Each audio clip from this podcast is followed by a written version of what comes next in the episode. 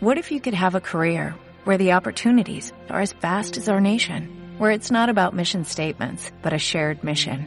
At U.S. Customs and Border Protection, we go beyond to protect more than borders, from ship to shore, air to ground, cities to local communities. CBP agents and officers are keeping people safe. Join U.S. Customs and Border Protection and go beyond for something far greater than yourself. Learn more at cbp.gov/careers. Podcast Millennium. Estamos prácticamente en horas de descuento de las próximas elecciones de las PASO y siempre que estamos cerquita de un momento así importante lo llamamos a él. A veces lo llamamos en pedido de auxilio, pero en este caso lo llamamos para charlar, para conversar y para escucharlo por sobre todas las cosas porque siempre tiene, además de buena información, tiene una linda manera de contarlo y a nosotros nos, gusta y nos resulta grato que lo podamos compartir con ustedes. Así que está esta tarde con nosotros el periodista, el señor Daniel Villar Pilota, analista político. Hola Daniel, buenas tardes, ¿cómo estás? ¿Qué decís, Gise? Qué gusto saludarte. A mí me encanta cómo vos haces radio, así que aprovecho y cuento por si alguien nos escucha. Qué sueño laburar con vos un día. ¿eh? Vení cuando quieras. Yo estoy, de, yo estoy, yo acabo de decir, habla la jefa acá, ¿viste? ¿Eh? No hay ningún problema. Es dueña de una de las mejores voces de la Argentina. Sin duda. Tenés mucha suerte. Sin duda. ¿Cómo están? Muy bien. bien, muy bien. Y si se las olvidó decir algo, vamos a hablar con el que más sabe más sabe de la provincia de Buenos Aires. A mí me encanta hablar del conurbano, ¿no? Del AMBA, y también decimos, ahí está la madre de todas las batallas, como dicen la política, o no es así. Mira, hay un tema, eh, eh, este año, por ahí, gracias a todos los que, los que me permiten hablar en radio y televisión, y soy un poquito más conocido, eh, di una charla sobre este tema. Y lo que yo sí me parece importante decir es que mientras haya desigualdad en el conurbano, hay un problema muy serio para la Argentina, y para todo su sistema democrático. Así que, por supuesto, en la medida que en los próximos 10 años, y depende de muchos factores, no podamos invertir 7, 8 puntos del PBI en el conurbano, va a seguir siendo la madre de todas las batallas. El día que haya acceso a, de igualdad, digamos, a servicios públicos, a educación y a trabajo, tal vez el conurbano sea una zona de prosperidad y menos preocupante para el tema electoral. ¿Y la política quiere eso? ¿Quieres Mira qué pregunta te hice, ¿no? ¡Ah! ¿Qué preguntó? Bueno, a ver. Es difícil de saber eso y de la política. La política es un arte compleja que tiene que ver con, por un lado, postularse para ser elegido y a la vez saberse hacer elegir.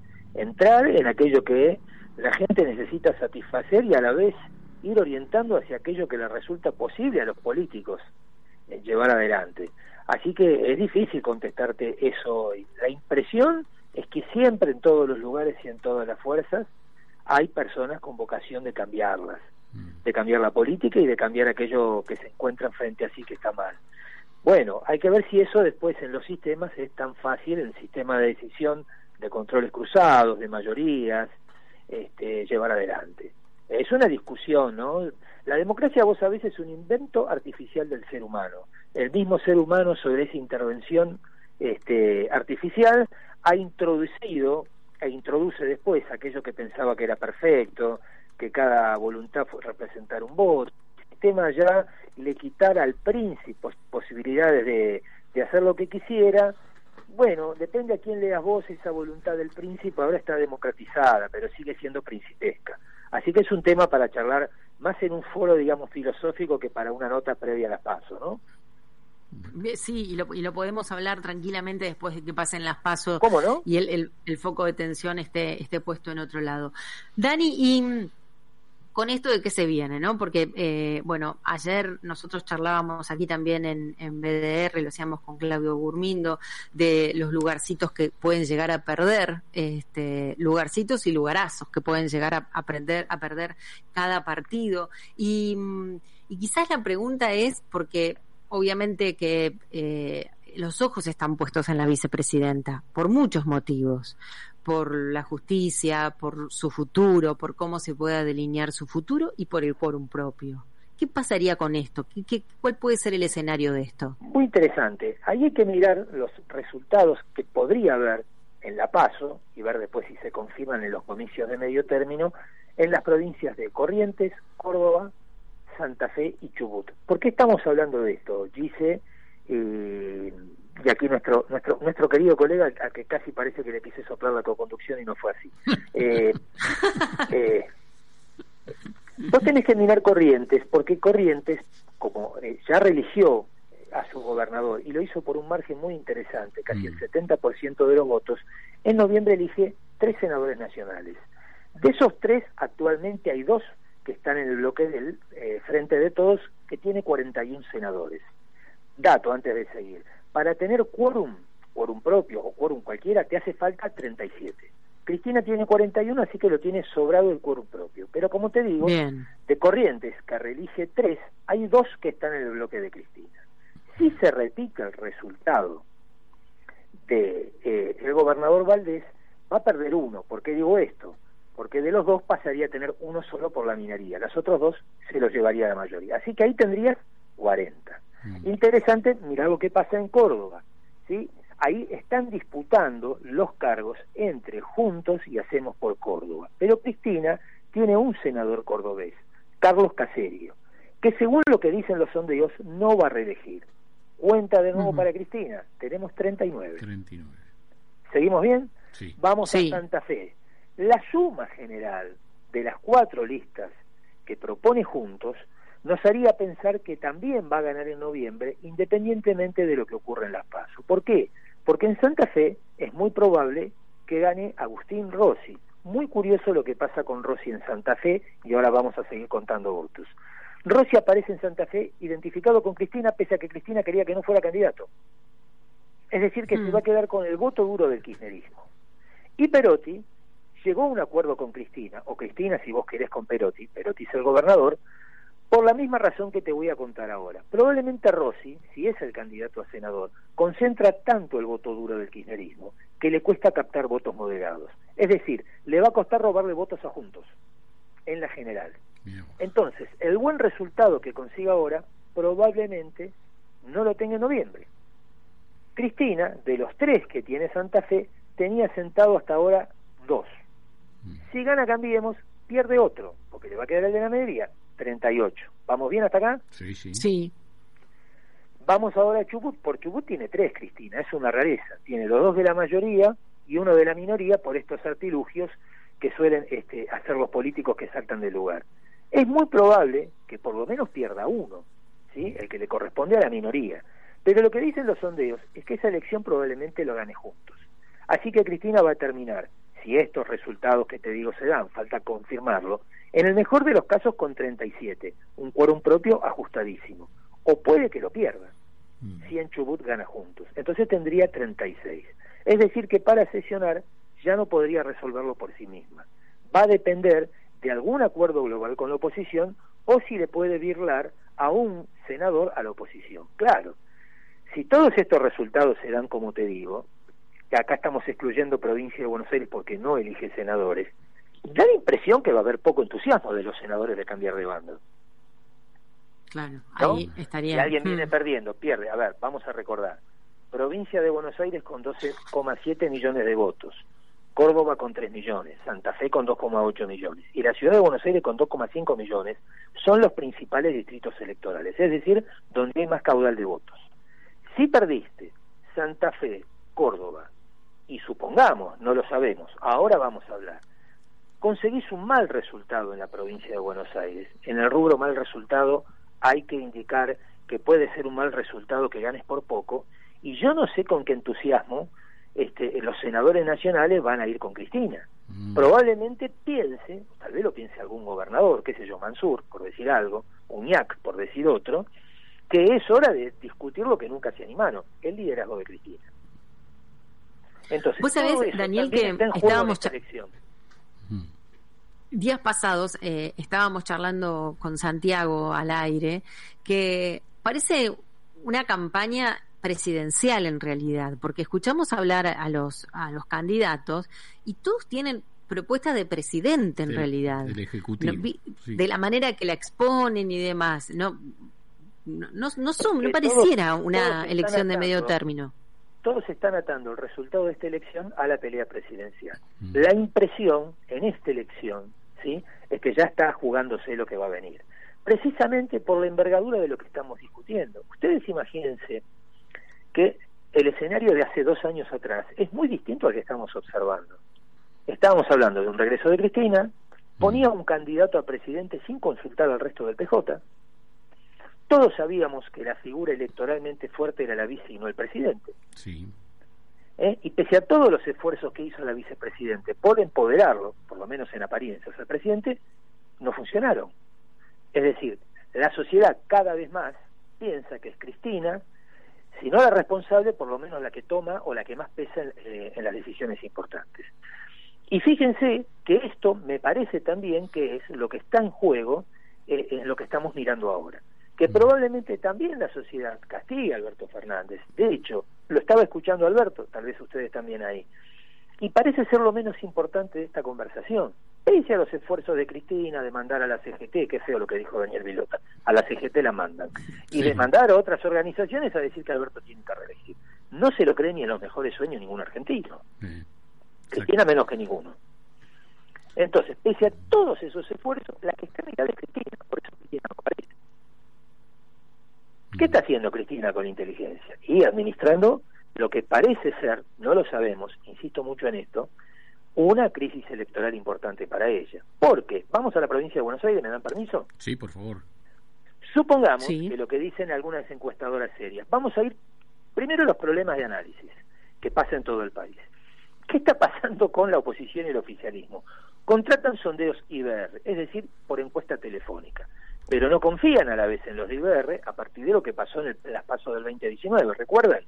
El oficialismo dormía el sueño de lo justo pensando que esto era un paseo resuelto, no fiscalizaba y la verdad que la ventaja que le sacó el frente de todo los obligó a cambiar toda la estrategia, las plazas, las marchas de más, eso lo recuerda. Y le descontó con eso casi ocho puntos, ¿sí? Mm. Entonces, contratan IBR. ¿Por qué contratan IBR? Por la rapidez y por el costo. ¿Sí? pues rápidamente, pero a la vez relativizan el resultado de la encuesta y contratan menos las presenciales, los mismos dos problemas. No son tan rápidos los resultados, hay que mandar un encuestador casa por casa, cuestionario largo, y por eso mismo es mucho más costoso. Solo para que tengan una idea, aunque la economía esté devaluada, una encuesta de mil casos presenciales cuesta un millón de pesos. Mm. Entonces eso también lo hace restrictivo. ¿Ok? Bueno, entonces, ¿qué es lo que dicen las presenciales de las encuestadoras más serias? Que tal vez el Frente de Todos gane estas pasos, ¿sí? En la general, digamos, en el listado general, por seis puntos en provincia de Buenos Aires. Saben que ahí confrontan dos. Si bien este eh, juntos tiene dos listas, ¿sí? En la general probablemente gane por seis puntos el Frente de Todos. Mm. Algunos sondeos del PRO dicen un poco menos, pero la verdad es que todo lo tienen ganado. Ahora, si gana por poco, otorguémosle seis. Recordemos que el margen de error de cualquier sondeo es de uno y cuatro puntos. Sí. Seis, en ese rango puede haber cualquier sorpresa, dentro de los seis. Pero de verdad acierten los encuestadores que van evitados boca de urna para no pagar el costo que pagaron en el 2019. Supongamos que también se confirma que hay 10 puntos en blanco, provincia de Buenos Aires, y que el ausentismo es de 10. La especulación porque además siempre crece el número de electores entre las PASO y las generales, es que esos 20 puntos van a ir a votar. Probablemente eh, esos 10 puntos de en blanco es porque no encontraron un canal para expresar bronca, ¿ok? Seguramente esos 10 no van a ir al gobierno. Probablemente una parte vaya juntos y otro a otras expresiones eh, más o menos fidelizadas. Pero lo cierto es que si vos ganaste por 6 y tenés 10 que no vas a recuperar. Parece muy difícil que ganes en noviembre. ¿Me siguen hasta acá la idea? Sí, sí. Es un cálculo matemático. no podemos decir que esto es seguro, es teórico. Pero es también, porque siempre la economía y la política se mueven por expectativa, es una expectativa que va a estar en juego. Si el resultado de esa noche está en ese rango. Ahora, si es superior a 10 puntos, me parece que para el gobierno eh, es bastante tranquilizador. En La Plata, Ciudad de La Plata, gobernador Axel Kisilov, algunos que se animaban a hablar, es decir, que Alquisilop tiene bastante sumando a toda su gente, hablan poquito con nosotros, sobre todo lo que no somos del palo, estaban conformes si ganaban por seis. Atención a esto. A ver, a ver, ¿cómo es? ¿Estaban conformes? Si ganaban por seis, es decir, que los encuestadores que no son del frente creen que es un mal resultado. Bien. Es decir, el mal resultado que están leyendo los que no trabajan para el frente de todos es el buen resultado para el frente, con lo cual podemos especular que el frente sabe que puede pasar algo peor. Sí. es dable, estamos especulando, ¿está claro eso? Tal no, no puedo hacer otra cosa hoy que especular y quiero ser muy riguroso en esto. Entonces, vos me preguntás, ¿qué pasa en el conurbano? Bueno, los intendentes están en una suerte de zona sin salida. Sí. ¿Por qué? ¿Tiene el líder electoral mejor que Cristina hoy? No. Eh, ¿Pueden apostar a ver qué pasa con Juntos? No, tienen que esperar a ver cómo le va Juntos, porque el resultado es bastante cerrado. Mm. ¿Sí? Sí. ¿Qué van a hacer los gobernadores que están mirando lo que pasa en la provincia? Y van a ver cómo le va Randazo, que es peronista. Randazo mide más o menos igual que Expert. Hoy en los sondeos, siempre hablamos de eso, en estos sondeos que hay que relativizarlos. Seis puntos. Problema para Randazo y para Expert. Necesitas más o menos hoy, por la cantidad de mesas habilitadas, recuerden que se abrieron más y más, y más escuelas porque tiene que votar menos gente por mesa. Hoy en la provincia de Buenos Aires nada más necesitas alrededor de 100.000 fiscales. Si es cierto, yo no voy a decir así, que el PRO paga 2.000 pesos y el PJ 5.000, digo, tenés que tener una fuerza muy suculenta de dinero para que no vayan con ninguno de los dos, los que saben fiscalizar. Ahí no podés poner un novato y conseguírtelo. Pero supongamos que Rondazo paga 2.000 pesos, ¿sí? y tenés que cubrir 100 mil, eh, perdón, dije mal, no 100 mil, 40 mil fiscales. Necesitas más o menos 80 millones de pesos. Es un número. Moneda, sí. Ahora, como la política se mueve por expectativa, estamos hablando de temas muy feos, todo ciencia ficción, esto no pasa nunca, menos en la Argentina. ¿eh? Se me enojó alguien la otra vez porque yo dije que una coparticipación podría ir a una campaña. Nunca ocurre eso, olvídense. Ciencia ficción que hace Daniel Vilota cuando se aburre acá con los amigos, con Santiago y Giselle, y que lo llaman a la tarde. Bueno, vamos, vamos de nuevo en esta ciencia ficción. ¿Quién te podría dar los 80 millones de pesos? Y si los el mundo empresario, que tal vez, no sé, alguno quiere que pierda Cristina, si Randazzo mide 6, y bueno, es una es una apuesta poner 80 millones de pesos, ¿verdad? Mm. Ahora, si vos sostenés los 6, y en este escenario tan cerrado esos 6 ya no los va a tener Cristina, y vos de los 10 en blanco podés traer dos puntos más, por ahí aparece algún mecenas que dice, si lo asistimos, consiguió 6, si lo ayudamos a que tenga fiscales, una campaña más vigorosa, por ahí saca 10, y por ahí Randazo termina al aliado de algún gobernador que quiere que Cristina no sea más. Este es otro posible escenario. Daniel, ¿Me siguen bien? sí, sí, sí. Te, sí, te está- reiteramos que son todas, eh, Todas como especulaciones. dijiste vos, Especulaciones. espe- Ahora, especulaciones. me siento... cosas no pasan en Argentina, después de Suecia en seriedad institucional, venimos nosotros. Ah, claro, eso es muy aburrido. Y Noruega, me olvidé. Noruega casi está ahí peleándonos. No quiero poner Suecia para no traer más conflictos diplomáticos, perdón. Fue malo el chiste. Da- Daniel, pero- Tachen esa parte. Me llevaste, porque yo hice, acá anoté, eh, si- siguiendo tu, tu- tus números. Eh, estamos en noviembre, ¿no? Y tenemos una vicepresidenta sin mayoría, un presidente débil. ¿Cómo seguimos desde el Como hay que oficialismo? seguir pese a la, pese a la tentación que Mm. siempre existe en la Argentina sin golpes, que es apurar la salida de un gobierno. El gobierno tiene que terminar. Bueno, e- esa es una pregunta. ¿Y, y qué hace la oposición? La oposición tiene que ayudarlo a terminar, pero que se haga cargo de todas sus decisiones. Es decir, lo que hay que evitar, esto es desde mi punto de vista, Sí, sí, que no- lo que debería evitar la oposición, o en todo caso, tiene que ayudarlo al oficialismo, pero limitarse a ayudarlo, pero que tome todas las decisiones que quedan. Porque si no, empezamos a correr el re- del riesgo de no salir de un sinfín. Claro. Digamos, si a alguien se le ocurre que esto lo arregla emitiendo para ver si gana en noviembre, o terminar el 23 e irse con gloria, y entonces emitimos, y entonces le especificamos todas las tarifas de camisa a las empresas que venden electricidad y gas, hoy cobran en dólares. Y las empresas saben que eso no les es productivo, con el gobierno nuevo y otro signo, todo el mundo quiere después, en la urgencia, reparar lo que nunca se animó a reparar ni a discutir. Ya lo vivimos esto. Y además, tenemos una deuda tomada con el fondo por Macri, podemos discutir y debería discutirse más en los términos que se tomó, si se hizo bien, si se hizo mal, cuánto tenía que ver con pagar deuda que recibieron, cuánto con apostar del futuro, pero vos tenés un crédito de 45 mil millones que compromete muchísimo a la Argentina. Con lo cual lo que tenés que tratar es que alguien comience a sa- a sanear la economía y no le deje otra vez la factura que viene. Que eso sí, objetivamente, es lo que hizo Cristina. Porque eso también es un signo difícil para gobernar. Claro. Para la oposición hay otro riesgo, además. Si la oposición no saca un aprendizaje del primer turno de su gobierno con Macri, Claro. probablemente repita eh, el ciclo donde tiene que decirle a los gobernadores cómo nos llevamos bien. Mándame plata, no me, no me pidas que baje ingresos brutos, no me pidas que baje impuestos a los sellos, no me pidas nada. Y los intendentes, para que te voten alguna mínima reforma, es, no me toque la coparticipación, no me metas preso a nadie. Digo, todo acá, entramos en un sistema donde la regeneración de las instituciones es literalmente un objetivo utópico. Algo se está aprendiendo. Le voy a contar algo que sale poco en los diarios. El fin de semana, Horacio Rodríguez Larreta estuvo en Ingeniero Busque y Villafiorito. La primera vez que el PRO pisó esas dos zonas. Sí. Haciendo campaña. Las va a visitar tres veces más. Toda esa región, Fiorito, Busque, Villa La Madrid, eh, Villa Albertina, Santa Catarina, concentra el 38% del padrón de Lomas históricamente ligado al peronismo. Ahí votan de 600.000 personas, cálculos gruesos, 240.000. Es la primera vez que un dirigente de envergadura del PRO sale a caminar el bastión del peronismo en Lomas de Zamora, igual que La Matanza, un barrio, un municipio emblemático. Esto, esto que parece un dato menor, es un dato distinto. Esto hace presagiar que la disputa en Lomas va a ser en serio. También hay que decir que la reta no bajaría si no ve posibilidades. Hay que mirar a dónde va la reta y a dónde no va. Mm. O a dónde va Macri y a dónde no va. Entonces, si Macri va a Córdoba y Santa Fe es porque tiene expectativa de que algo puede pasar. Después hay que ver qué ocurre, ¿verdad? Pero esto hay que mirarlo con atención. Ahora, Daniel, mi, mi, mi, última, no, Gisela, por favor. No, no, no, no, dale adelante. Eh, en tu, en tu memoria, ¿este es el, la peor elección a la que llega el peronismo o el kirchnerismo? Digamos?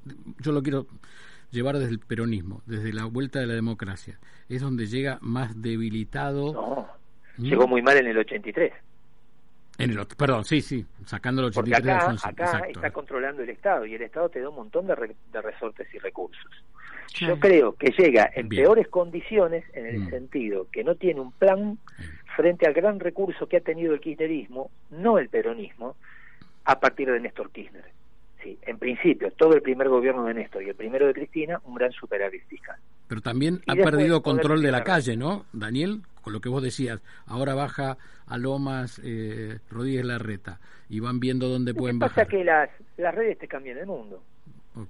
Si vos sos, agredís a un candidato, eso en dos minutos ya no hay, supongamos, no, estoy diciendo que sea así, que el gobierno intentara por la vía que fuere persuadir, presión a los medios para que eso no salga. Hoy es imposible. Sí, tal cual. Es literalmente imposible. Entonces digo, eso cambia la política, te la democratiza la fuerza. Puedes hacerlo vos o lo va a hacer otro. Esto es así. Entonces digo, esto me parece que es algo con lo que toda la política en general, cualquier partido, tiene que comenzar a lidiar y tiene que empezar a ver, esto te obliga a tener otros cánones. Entonces, eh, creo que eso lo cambia todo. Sin embargo, no salió en los diarios, fíjate. No, está igual. Lo estoy comentando yo. No, no, sin duda. Y vos sabés que te iba a preguntar, porque como... Y hubo escenas de pugilato. ¿Cómo, Dani? Y hubo escenas de pugilato. Hubo trompadas. ¿En, ese, ¿En esa visita? Sí, estamos en, estamos en un barrio que donde las cosas no se, no se arreglan, donde el diálogo es en un nivel medio intuitivo, es a las piñas. De guapos. Claro, sin embargo nadie lo cubrió. probablemente con mucha prudencia la reta haya evitado darle un perfil muy alto. Porque la impresión es que en lugares como Lomas o como Quilmes, la disputa va a ser picante. Es decir, hay una probabilidad importante que en Quilmes, siempre hablamos de probabilidades, la disputa sea muy pareja entre el ex intendente Martiniano Molina y el actual que es Mayra Mendoza. Vuelvo a lo mismo, todo esto hay que recordar que Mayra ganó por 11.000 votos, no ganó por 100.000, no ganó por 50.000. Mm. Es muy probable que en este paso 2021 no se repitan resultados del 2019. Resulta difícil imaginar que un intendente gane y gane por un margen de 20, 25 puntos. ¿Por qué estoy diciendo esto? Porque además hay que mirar la pandemia. El cierre del año pasado destruyó, digo, destruyó de una forma transversal formas de vida. Mm. Esos votos es muy difícil que vayan al oficialismo. El gerente de una empresa que vendió su casa en el country y el auto y sacó a su hijo del colegio privado y va a una pública y hoy está vendiendo seguros, es difícil que lo vote Alberto. Mm, vos sabés que desde la campaña, eh, ayer justamente leíamos una carta de lectores que nos había impactado. Eh, esta carta refleja la sonrisa de los candidatos la alegría de los candidatos en la campaña, como si acá no hubiese pasado nada, como si acá no hubiesen cerrado negocios, no se hubiese muerto gente. Y, y la verdad es que uno se pone en el lugar de esas personas de las que perdieron familiares, amigos, gente cercana, de las que perdieron su trabajo. Y es tan lógica esta mirada que hace de la campaña eh, que, que la verdad es que da que pensar. Ahora, nosotros metidos en el medio de comunicación como estamos, por momentos nos parece que todos se olvidaron de lo que está pasando de la pandemia. Por momentos entramos todos en un microclima con vistas al domingo y después del domingo, esta historia va a seguir igual, seguimos cargando la cantidad de muertos, seguimos cargando la cantidad de pobres. Hay que ver cómo lee el mercado el resultado, si es adverso para el gobierno. ¿Lo lee favorablemente o desfavorablemente? ¿Hay que sacar plata de la Argentina más rápida o hay que dejarla porque se va alguien? ¿Y el que viene lo va a resolver? Yo creo que hay un grado de irracionalidad importante en la dirigencia porque también pudo haber sido una campaña, yo no digo que más austera, porque la verdad que no fue una campaña que uno pudo ver enormemente, pero sí una campaña donde el mensaje fuera un poco más solidario. Pero mira, te quiero te quiero contar algo. Yo compartí el año pasado, en el medio de la de la pandemia, una de, de las pocas reuniones que, que comenzaron a hacerse una vez que se liberó algo, una reunión virtual con, con empresarios hablando de estas cosas. Y había, me, reservo el nombre porque por ahí se puede enojar, fue, fue una conversación y un representante de un país europeo importante, en realidad un funcionario de la comunidad económica.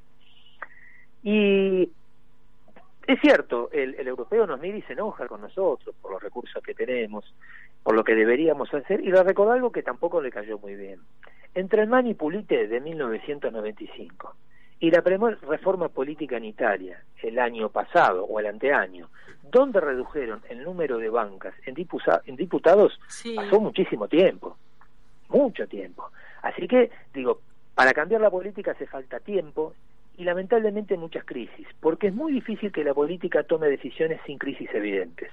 Los mm. buenos funcionarios, dicen los manuales, se adelantan a las crisis y toman las decisiones, ahorran, entonces cuando viene la crisis tienen de todo para gastar. Tienen dinero, tienen prestigio para gastar. Si le toca perder, tienen acumulado. En general pasa al revés. Todos los dirigentes toman decisiones una vez que la crisis ya no hay cómo esquivarla. Entonces están sin plata y sin prestigio. Pero esto es como funciona el mundo, lamentablemente. Bien. Dani, me quedaba solo una pregunta, porque hablamos de quizás los espacios que quiso conquistar o quiso avanzar un poquito, en los que quiso avanzar un poquito eh, el PRO. ¿Y, qué pasó con el frente de todos? ¿Fue a lugares, fue a territorios, como dicen ellos, este, que se saben que no son, eh, que no, les pertenecen? No hacen campaña ahí. No, a ver. No fueron a ninguno. Yo creo que hay, yo creo que hay mesas. A ver, tampoco es criticable. Yo creo que en los grandes centros urbanos o los grandes cascos históricos del conurbano, el frente de todos sabe que tiene menos posibilidades. Eso no supone que no va a fiscalizar porque tiene los recursos que no va a tener presencia. Pero me parece que desde hace rato, por lo menos desde mayo, están reforzando la campaña del voto propio. Si lo estuviste escuchando Alberto esta tarde o a Cristina, ya no le hablan más a los votantes que los ayudaron a ganar el 2019. Están reforzando el voto propio. Este es un dato a tener en cuenta. Es decir, ellos a lo que apuestan es a retener el voto propio y a que la oposición, por lo menos, no, no alcance con otro. Ahora, más allá de cualquier lectura especuladora. Randazo no alcanza a capitalizar lo que Alberto pierde, tampoco Spert.